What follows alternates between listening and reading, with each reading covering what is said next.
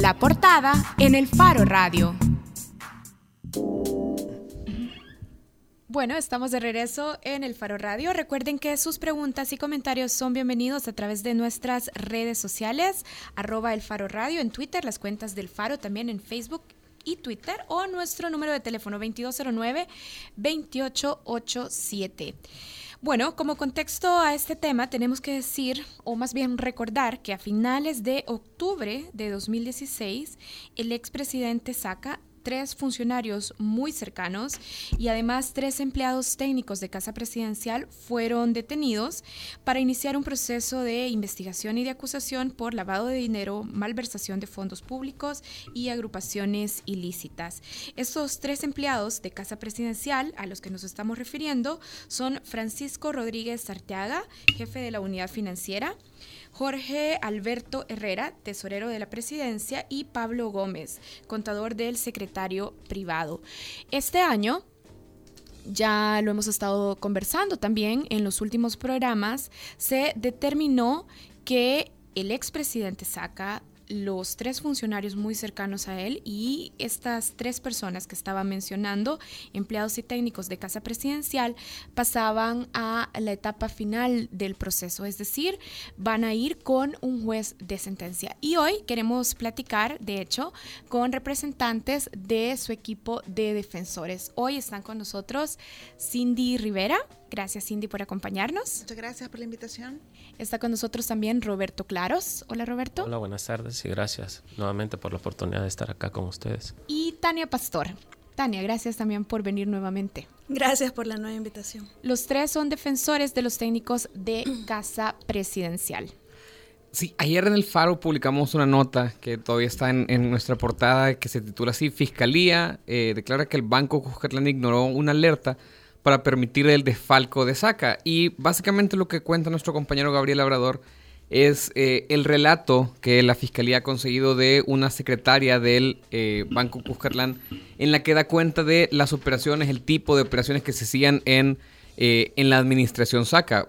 nosotros hace un año más o menos tuvimos la oportunidad de hablar con ustedes y obviamente como, como parte del equipo de defensa nos decían que las actividades en que se vieron o las transacciones en que se vieron involucradas sus clientes eran legales de acuerdo a las reglas de la época.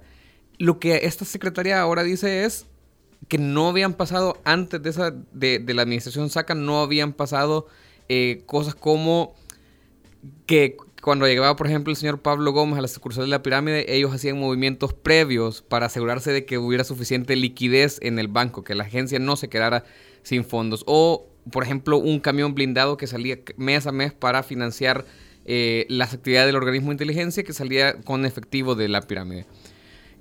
¿Cómo se justifica? Porque como estos son eh, empleados que han tenido una trayectoria larga en casa presidencial, que las actividades que pasaron en el quinquenio SACA no pasaran antes de, de eso, quinquenio.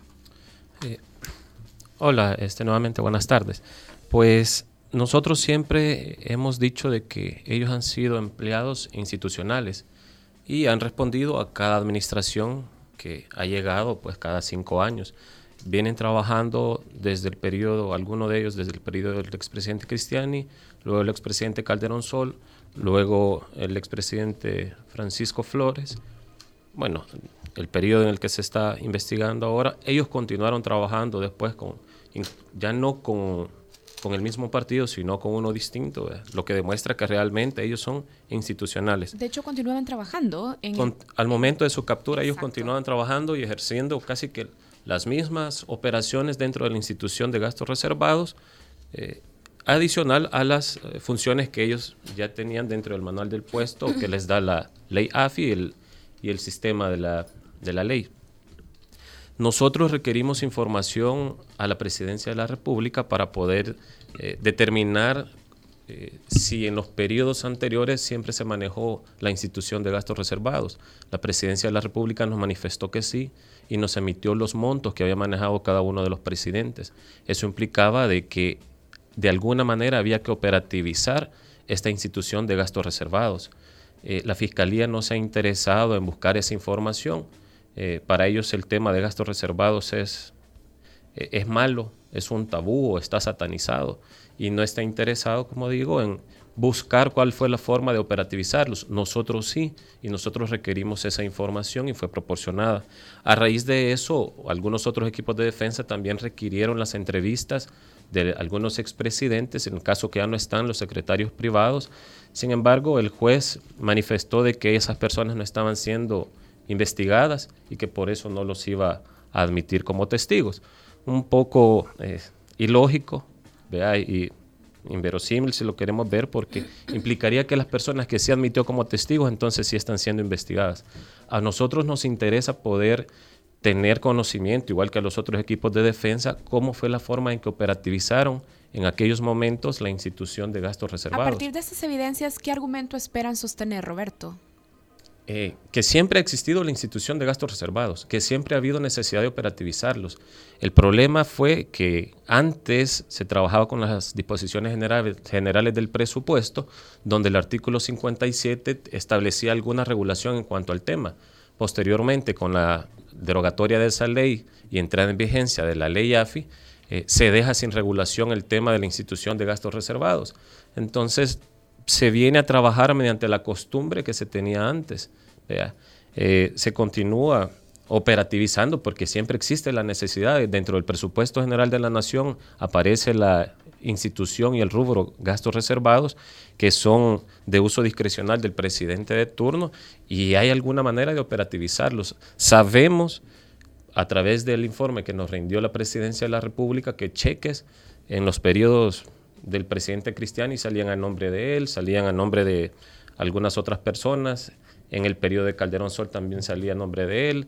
Incluso antes de que el expresidente Francisco Flores fuera presidente, algunos cheques de la institución de gastos reservados salían a su nombre, entre otra cantidad de personas que, aparecen nominadas. Roberto, pero con eso, eh, vaya, eh, que, un, que un hecho haya sucedido durante un periodo continuado de tiempo no necesariamente justifica la legalidad de la, de, la operación. Es decir, uno porque, o sea, Cristiani y Calderón Sol, digamos que son casos que pudo haber ocurrido, eh, lamentablemente eh, han prescrito los casos en, en, la mayoría porque ya pasó el tiempo para investigar, pero eso no significa necesariamente que lo que sucedió en el periodo eh, saca fuera legal. ¿Cuál es la el propósito de ustedes de buscar esta información que si bien es valiosa, digamos, para reconstruir el país, ¿cuál es la, la, el, propósito de buscar eso? Yo te voy a contestar esa pregunta. Y es que vamos primero a quitarle el morbo a la situación de que por qué se conseguía la forma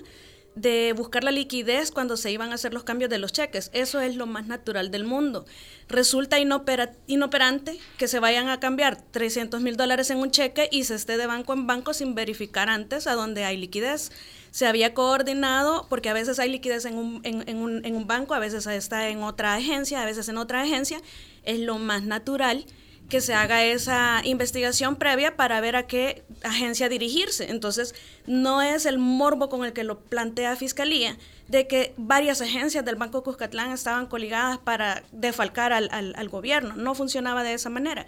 Resulta que Fiscalía pretende aplicar una normativa vigente actualmente a un momento histórico que no existía en ese momento. Esto es así porque dice Fiscalía, es que la banca, y se retoma en la nota que ustedes publicaron, la banca omitió realizar la vida de diligencia en cada una de las transacciones, dice la Fiscalía. Pero es que la debida diligencia, lo hemos repetido bastante, es una figura que introduce el GAFI hasta aproximadamente el 2012. De hecho, el instructivo UIF de la FGR lo incorpora en su instructivo del 2013. Entonces, ¿cómo viene a estar exigiendo que se le haga debida diligencia a una transacción en el 2004 al 2009 cuando esa legislación, ni siquiera legislación, es un instructivo, no estaba vigente? Perdón que le interrumpa, pero para volver quizás al punto que, que Nelson ponía sobre la mesa, al argumento de que siempre se operativizaban así los gastos de la partida secreta. Sobre ese tema, no son, no son ni siquiera ilegales ahorita es decir, Fiscalía lo ha satanizado porque para Fiscalía gastos reservados ellos desconocen totalmente la institución, pero la institución opera, lo reconoce la Corte Suprema de Justicia, lo reconoce la Asamblea Legislativa en cada presupuesto del, del General de la Nación de cada año y se liquida año con año. Si no se liquidara de una forma correcta, no se aprobaría el siguiente, por lo menos en el rubro correspondiente a gastos reservados. Corte de cuentas continúa auditando esas cuentas, aunque no le guste a Fiscalía. Es una institución que existe y es totalmente legal. Lo que pasa es que si nosotros consideramos que los controles están fallando, pues entonces hay que regularlos o hay que regularlos mejor, pero no podemos venir a, negarle la existencia legal a una institución tan importante que en muchos países existe, no solo es El Salvador, en muchos países existe, entonces nosotros, si se ocuparon para el Estado Mayor Presidencial, si se ocuparon para lo que sea que se hayan ocupado, a mí no me interesa verlo porque la Fiscalía sostiene que gastos reservados, eso es una mala palabra y es ridículo. Es decir, tenemos que aceptar el hecho que los gastos reservados existen y entonces empezar a ver cómo trabajar de la mejor manera, pero los gastos eh, reservados no son ilegales.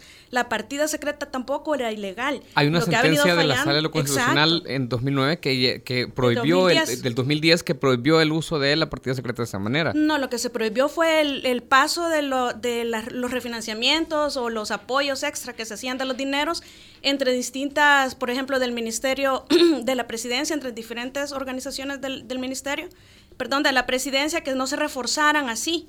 Eh, la forma del reforzamiento es lo que se, Pero, prohibió. Lo, que ustedes están planteando es que en El Salvador a, esto, a esta fecha los gastos reservados sin control del Estado son, porque lo que se señala justamente es eso, que no hay auditorías de la Corte de Cuentas. Pero sí hay, hay cinco. De hecho, para 2004 al 2009 hay una por año fiscal. Hay actualmente auditoría por año. También está el manual de transacciones eh, financieras del sector público y en ese manual nosotros nos vamos al parte de tipo de gastos y claramente especifica que los gastos reservados son actividades especiales que la presidencia designe. Tenemos una regulación en el país sobre gastos reservados, pero Fiscalía se ha encerrado en negarle la existencia a esa institución.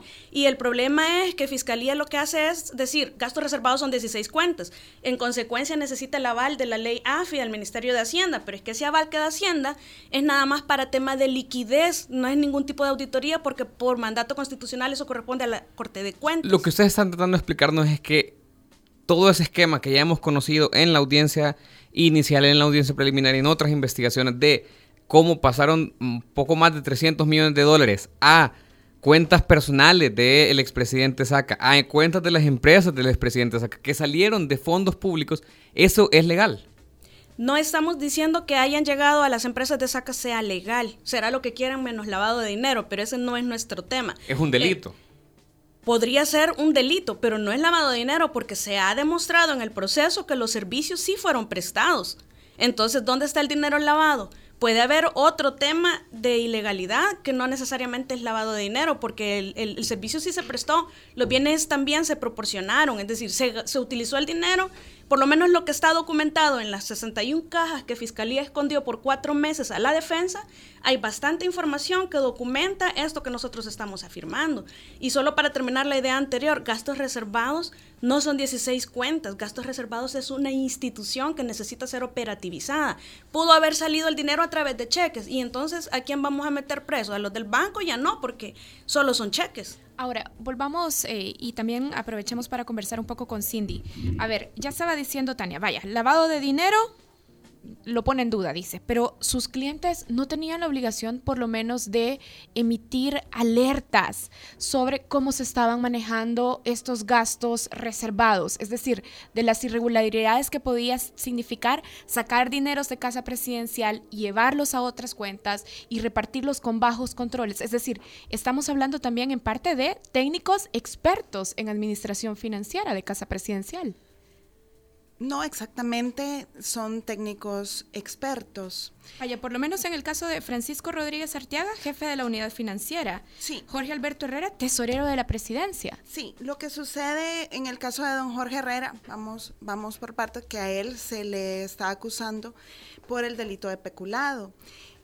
El trabajo de don Jorge fue emitir los cheques a nombre del presidente de la República sobre gastos reservados como había sido destinado ya por la Asamblea Legislativa a través de un presupuesto. El presupuesto anual de la Nación incluye los gastos reservados. Todavía en el momento en el que estamos viendo existen los gastos reservados. Es que el tema no es la legalidad de los gastos reservados porque son legales. El empleo de los gastos reservados, cómo se usa y a quién se dirige, ahí tendría que haber sido investigado y no a las personas que emitieron un cheque, en el caso de, de don Jorge Herrera, que él estaba haciendo su trabajo. Si le dicen a él, bueno, se va a emitir un cheque a nombre del presidente de la República, ¿por qué los gastos reservados son discreción del presidente y a él se le tiene, según el presupuesto, que entregar el cheque, pues se hace y él está haciendo su trabajo. El peculado es apropiarse en beneficio propio o de una tercera persona. Él nos estaba beneficiando y no estaba beneficiando al presidente con hacer un cheque porque el presupuesto estaba destinado para el presidente.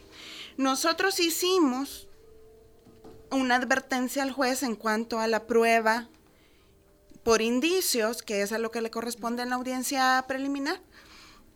Y le decíamos, mire, Fiscalía ha entrevistado a las personas que están supliendo los puestos de trabajo como empleados en CAPRES. ¿Y qué es lo que dicen? ¿Qué dice la, la persona que está como, como tesorera interina? Mire, los gastos reservados, ¿cómo lo hace? Sacamos el cheque de los gastos reservados y hacen, vemos si está de acuerdo al presupuesto, vemos si hay fondos y se saca el, gasto reservado. ¿Y se saca nombre del presidente? Esa información está dentro del proceso y está a nombre... o sea, no se saca el nombre del presidente del cheque. Lo que sucede es de que eh, en, en el periodo actual primero, no es objeto de investigación. Segundo, desconocemos cómo está trabajando actualmente la presidencia de la República. ¿verdad? Eh, ellos, los testigos, expresan de que el trabajo que están haciendo es el mismo que, están, que hicieron las personas que están detenidas. Y quizás como para, para complementar un poco lo que decía Cindy respecto a la pregunta, es importante tomar en cuenta qué es lo que dice la Ley de Administración Financiera eh, del Estado y el, y el sistema, el SAFI y dice de que los, el jefe de la unidad financiera depende directamente del presidente y del jefe de la unidad financiera depende el tesorero, el, el, jefe de presupuesto y el jefe de contabilidad. ¿Qué es lo que implica esto? De que estamos bajo una subordinación. Y si siempre ellos en los periodos anteriores habían operativizado en alguna medida la institución de gastos reservados porque a estas alturas, si sabían que los presidentes anteriores habían manejado cantidades de dinero, millones, en, dentro de la institución, ¿por qué se iban a sorprender en el periodo en cuestión? Entonces, porque la pregunta era de que ellos como técnicos decía, ¿por qué no se alertaron? Porque siempre habían conocido la institución de gastos reservados, siempre sabían de que el presidente de alguna manera tenía que operativizarlos, y si eran ellos parte de esa operativización o si el presidente llevaba a alguna otra persona de confianza para que lo trabajaba, ellos tenían el conocimiento. Ahora, en cuanto a los bancos, respecto de si, si se burló en alguna medida los reportes de operaciones sospechosas, durante el, bueno, la entrevista que se publica ayer dentro del, del de la nota que ustedes sacan, eh, se dice De, que, de que se burló por parte del banco o se omitió emitir los reportes de operaciones sospechosas. Esto es lo que dice una testigo de la fiscalía. Ok, ok. Ahora, habría que tener claro primero que la fiscalía este, este proceso lo está llevando de una forma eh, no objetiva. Y, no, claro, ellos son los acusadores. Claro, pero como acusadores, antes de la audiencia preliminar, ellos deben ser objetivos y recabar prueba de cargo y de descargo y entrevistar a las personas con objetividad, no inducirlas a las respuestas. Dentro del proceso... Eso, eso, es el ideal, pero ustedes que son litigantes saben mucho más que nosotros que la fiscalía usualmente no cumple esta parte de ser testigo, o sea, pruebas de descargo, por eso precisamente ustedes son abogados defensores. Claro. Pero constitucionalmente. Claro tienen, tienen esa, eh, esa misión, tienen esa si es el ideal, gastos reservados, el ideal es que funcione perfectamente, pero... Claro, pero ahora, nosotros, porque no nosotros, nosotros siempre hemos, hemos dicho de que la Fiscalía ha actuado con estos señores eh, como represalia porque el jefe de la unidad financiera lo estuvieron entrevistando casi una semana de 7 a 10 de la noche, obligándolo a decir información que él no tenía, manipulándole su entrevista, y él fue a, la Procuraduría, de Derechos Humanos a hacer la denuncia de algunos fiscales sobre este tema. Consta dentro del proceso de esa denuncia los nombres de los fiscales que lo estuvieron coaccionando e intimidando. Eh, al final la Procuradora de Derechos Humanos este, ha hecho caso omiso de eso. Pero volviendo al punto de los reportes de operaciones sospechosas, los montos que fueron sacados a través de los cheques, adicional al, testigo que dice la nota de, ustedes de que no lo pudieron ubicar, que creo que le, denominan el pasapapeles. ¿no? Pasapapeles. Dentro de la entrevista del pasapapeles, para omitir el nombre, él dice que los cheques que le llevaba don Pablo Gómez y que él los cambiaba, que él iba a la agencia a cambiarlos, oscilaban entre los montos de 10 mil, incluso 50 mil dólares. Si nosotros nos vamos a la regulación que existía en aquel tiempo, tanto de la Fiscalía a través de su eh, instructivo de la Unidad de Investigación Financiera, donde regula cuáles van a ser algunas normas para generar algunos, tener controles y minimizar los riesgos en cuanto al lavado de dinero, dicen de que los montos arriba de los 500 mil colones, entonces se van a emitir eh, reportes de operación sospechosa. Si hacemos la traducción a dólares, tendría que ser como 57 mil dólares. Es decir, las operaciones se mantuvieron siempre dentro, dentro de los rangos que el instructivo eh, definía, aunado a este, algunas normas prudenciales bancarias que también regulaban el tema de aperturas de cuentas, el, conocimiento del cliente, incluso las declaraciones juradas. Entonces, dentro de toda la actividad que se pudo haber realizado por parte de don Pablo Gómez como un mensajero o el o el móvil a través del cual eh, se podía trasladar el dinero del banco a la presidencia de la República, toda esa actividad siempre estuvo enmarcada dentro de la regulación existente en aquel momento. mi, pregunta es, eh, si, hubo auditorías, una por año en el quinquenio de SACA, esas auditorías se hacía, las hacía la Corte de Cuenta y para eso debían de trabajar, imagino yo, con sus clientes, es decir, pidiendo información, haciendo solicitudes. Es decir, esta información y a lo que voy es que los clientes conocieron la información que circulaba por sus manos, conocieron eh, o, no conocieron en absoluto el, el, uso o el manejo de los fondos, a pesar de haber participado en el proceso de las auditorías, porque si no lo que estamos planteando es que en ellos hubo por lo menos una gran cantidad, o sea, una, una gran ingenuidad que parece casi increíble en no saber cómo se manejaban el, el dinero que pasaba por sus manos. Es decir, vaya porque la, abogada decía, es lo más natural del mundo. A mí me cuesta creer, perdón, yo a mí me cuesta creer que sea lo más natural del mundo que haya eh, sobres de Manila llenos de dinero metidos en un maletín negro o un camión blindado con efectivo que sale para casa presidencial o cheques que son nombre del presidente o nombre del secretario privado que se cambian, pues aparece más de Ocean's Eleven que de una, una, una eh, no son sus clientes evidentemente, pero ellos no debían tener un conocimiento de vaya, esto por lo menos, la secretaria lo dice, esto es algo irregular. Ellos nunca pensaron, nunca se les cruzó, esto parece irregular. Eso pudo haber sido irregular para la secretaria del banco, para los empleados de la presidencia de la República que conocían que existía un, presupuesto designado para la institución de gastos reservados. ¿Por qué iba a ser algo que les iba a llamar la atención? Si, si aparecía durante los periodos del expresidente Calderón Sol y Francisco Flores, eh, solo para poner en, contexto, del presidente Francisco Flores fueron 112 millones 662 mil la cantidad que manejó dentro de la institución de gastos reservados. Entonces, si ellos sabían de que ese monto se había manejado en ese periodo y que a lo mejor habían tenido alguna participación dentro de, la operativización que se daba para generar este cheque, porque dentro de la ley y el sistema AFI, aparece de que ellos tienen que requerirle al Ministerio de Hacienda fondos para alimentar la cuenta de gastos reservados. A, a raíz de un requerimiento que obviamente hace el presidente. Y el presidente lo hace a través de su secretario privado. El secretario privado le ordena al jefe de la unidad financiera que ponga en movimiento el, al, departamento de presupuesto, contabilidad y tesorería. Siempre lo habían hecho antes. ¿Por qué en este momento les iba a tener que llamar la atención? Hablemos, hablemos de otro elemento específico. Por ejemplo, el testigo Prometeo le dijo a la fiscalía también que habían facturas que se habían pagado de fondos públicos en concepto de publicidad que se había pautado para Arena.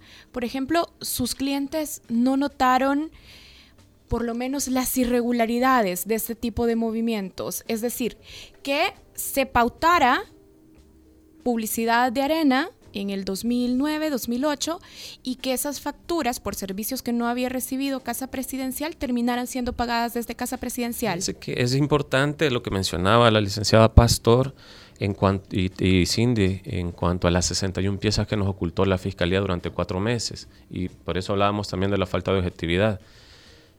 Se incorporan estas 61 piezas donde toda la información es relevante para nuestros representados, porque aparecen todos los proveedores de servicios contestando requerimientos de, la Fiscalía diciendo el servicio yo se lo presté a la Presidencia de la República.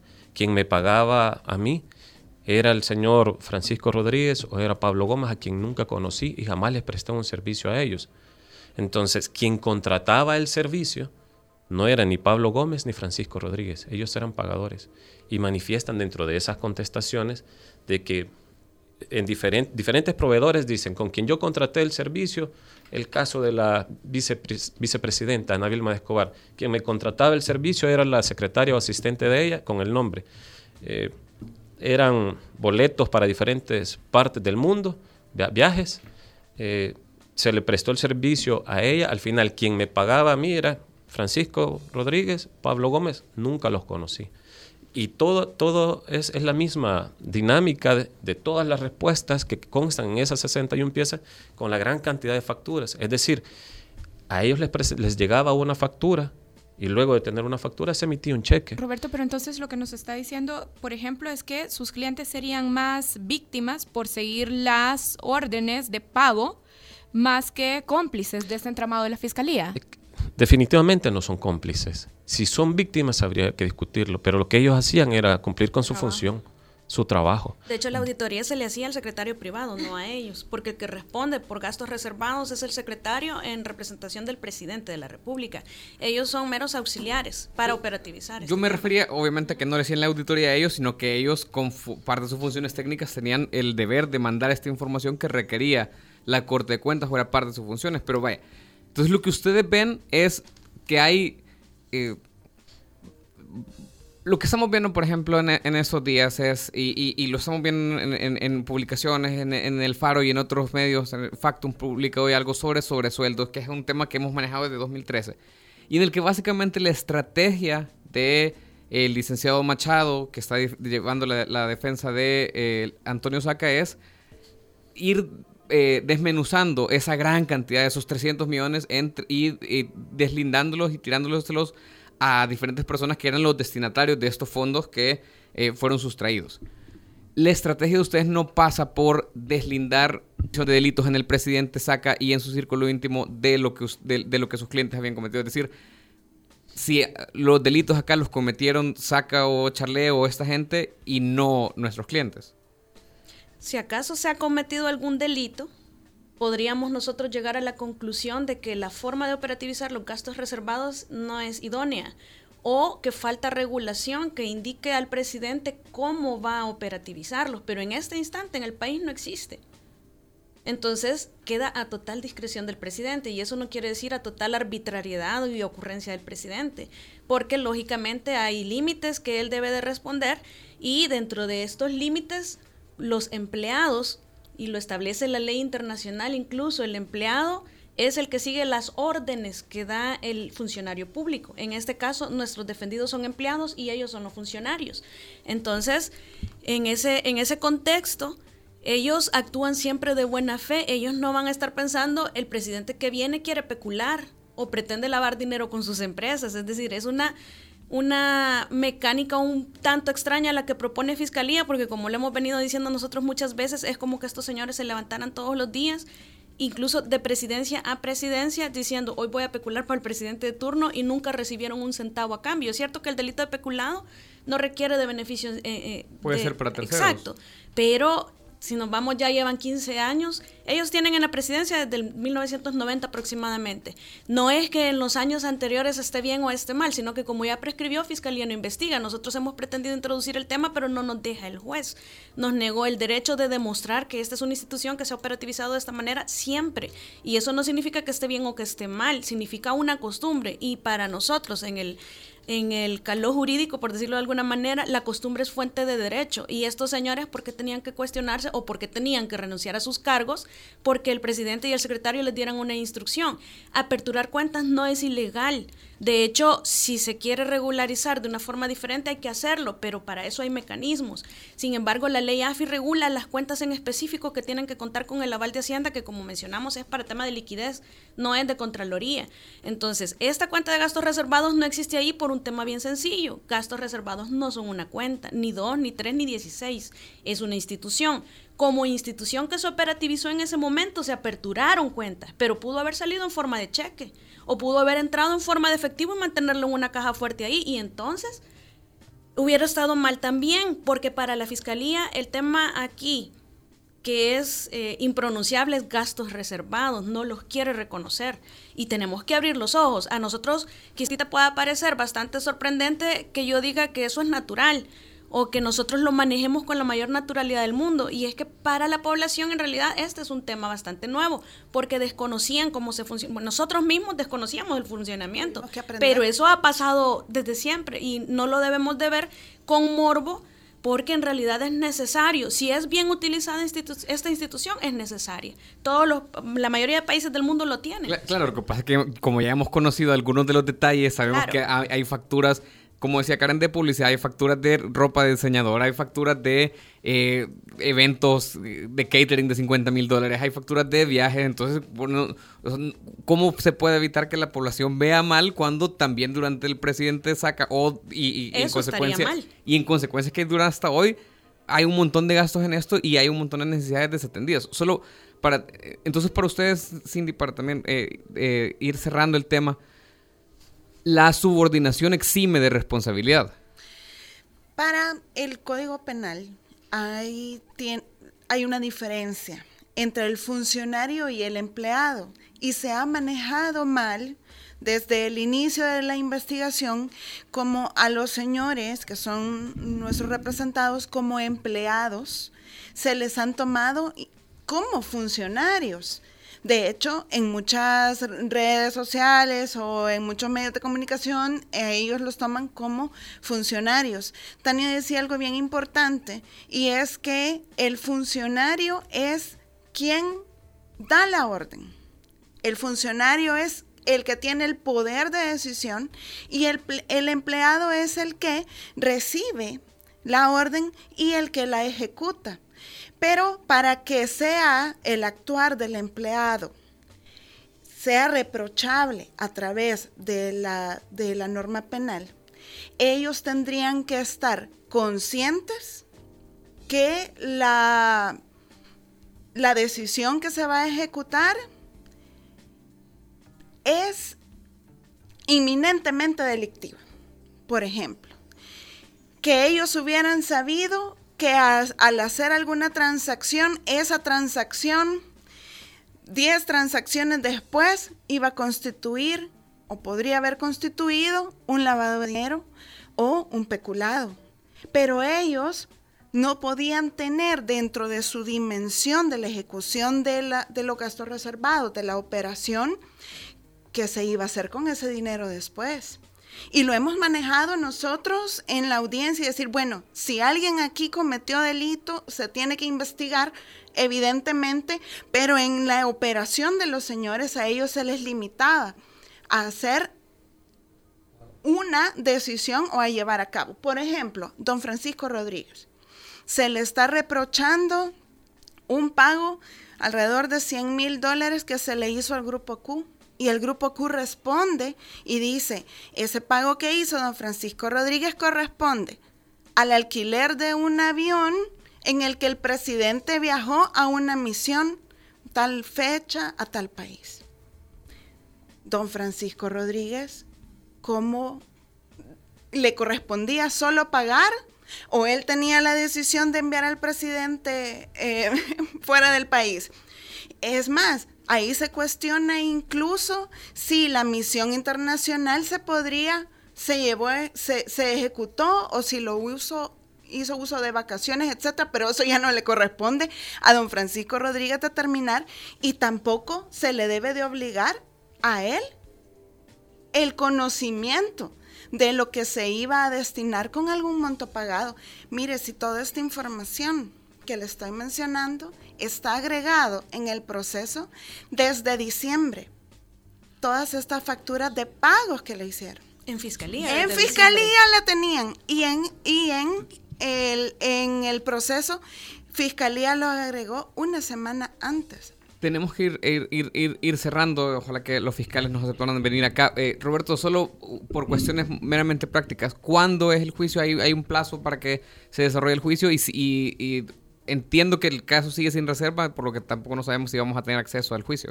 El, caso está sin reserva, deberían todos los medios tener acceso. Que no tuvimos. Ya esa es una cuestión del juez que, se presentó una solicitud formal. Esa es una cuestión del, como les digo, del, del juez. Una especie de reclamo formal. Él, él sabrá por qué tomó esa decisión. Con nosotros también fue bastante restrictivo en muchas muchos aspectos, incluso no nos permitía acceso a estar con nuestro teléfono en la audiencia, nos los eh, sustraían nos pedían que lo dejáramos en una caja en la primera planta para subir nosotros a la audiencia. Son decisiones que él tomó, sabrá por qué las tomó. El juicio todavía no hay un señalamiento. El, proceso pasará al Tribunal Segundo de Sentencia de San Salvador. Eh, como son más de 1.600 eh, piezas, eh, se necesita sacarle copia a todo el expediente para remitir el original al, al tribunal de sentencia, no sabemos cómo va el trámite de las copias. Posteriormente el tribunal de sentencia, eh, lo normal y lógico es que el secretario empiece a contar cada uno de los folios hasta las 1.600 piezas, que le va a llevar mucho tiempo. Si hay alguna situación irregular, tiene que devolver el proceso al, tribunal de donde procede y posteriormente, una vez ellos lo reciben, tienen 48 horas para señalar eh, la audiencia. Eh, hay que tener en cuenta de que por la carga que tienen los tribunales, eh, podrían estar señalando para un mes y medio, dos meses, incluso más. ¿verdad? estamos hablando de julio, probablemente julio, agosto. Quizás más allá. septiembre. Quizás más allá. ¿Y por qué, por qué el segundo de sentencia y no el cuarto? No, desconocemos. Hay una oficina distribuidora de procesos. Teoría es aleatorio. Eh, en teoría es aleatorio. Bien, muchísimas gracias a Cindy Rivera, a Roberto Claros y a Tania Pastor, defensores de los empleados o técnicos de Casa Presidencial que están siendo procesados por este caso de lavado de dinero, malversación de fondos públicos y agrupaciones ilícitas, el denominado CAF. Hacemos una pausa, gracias a los tres, gracias. gracias también a los que se han mantenido pendientes de este espacio de entrevista. Ya volvemos con la contraportada. Gracias. El Faro Radio. Hablemos de lo que no se habla. Estamos en punto 105.